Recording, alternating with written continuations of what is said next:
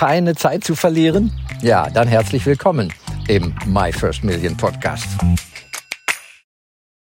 Be a giver. Gib zuerst. Und dann darfst du nehmen.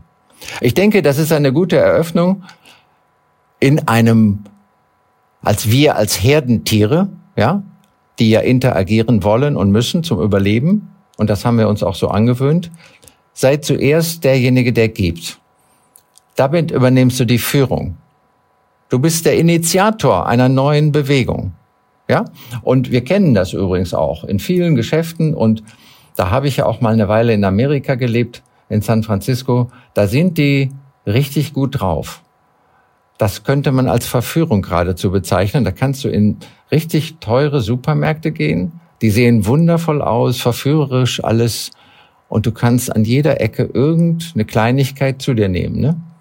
Sie lassen dich mal was trinken, ein Käsewürfelchen, etwas Fleisch, irgendetwas Gebäck, alles Mögliche.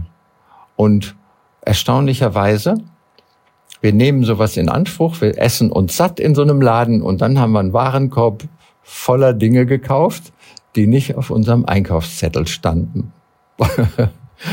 Ist euch sowas schon mal passiert, auch hier in Deutschland oder anderswo. Man geht in den Laden und mh, mm, Angebot, das ist aber ein leckeres Tröpfchen oder was? Ja. Also zuerst geben ist eine sehr gute Idee, um im Nachgang eventuell auch jemanden zu gewinnen, einen Kunden zu gewinnen. Ja.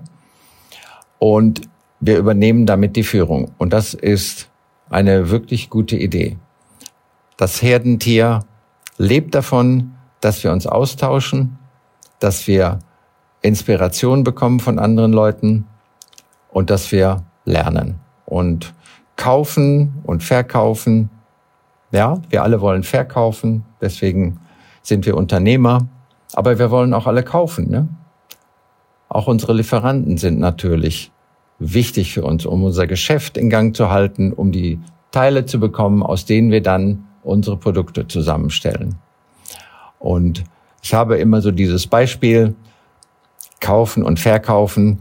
Ja, in der Gesellschaft vor 100.000 Jahren, da gab es ja auch schon Leute, die sich spezialisiert haben. Ne? Der eine, der konnte zum Beispiel Pfeil und Bogen schnitzen, weil der war sehr geschickt mit den Händen und hat dann solches Werkzeug gemacht.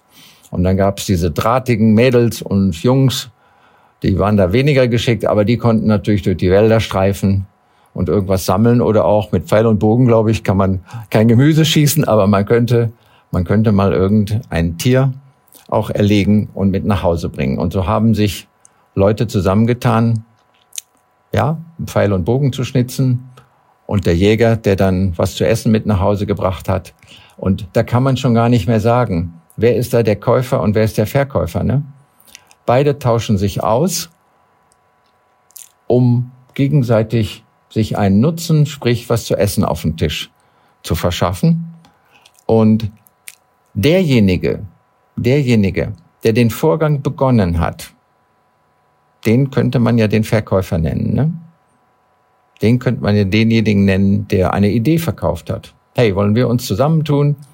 Wenn du mir das gibst, kann ich dir das geben. Ja?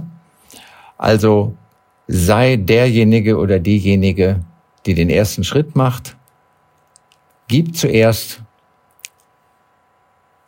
und lade Menschen auch ein, gerne in dein Geschäft zu kommen und dein Produkt, deine Dienstleistung zu nutzen. Dankeschön fürs Reinhören. Ich hoffe, das war ein kleiner Impuls, eine kleine Ermutigung.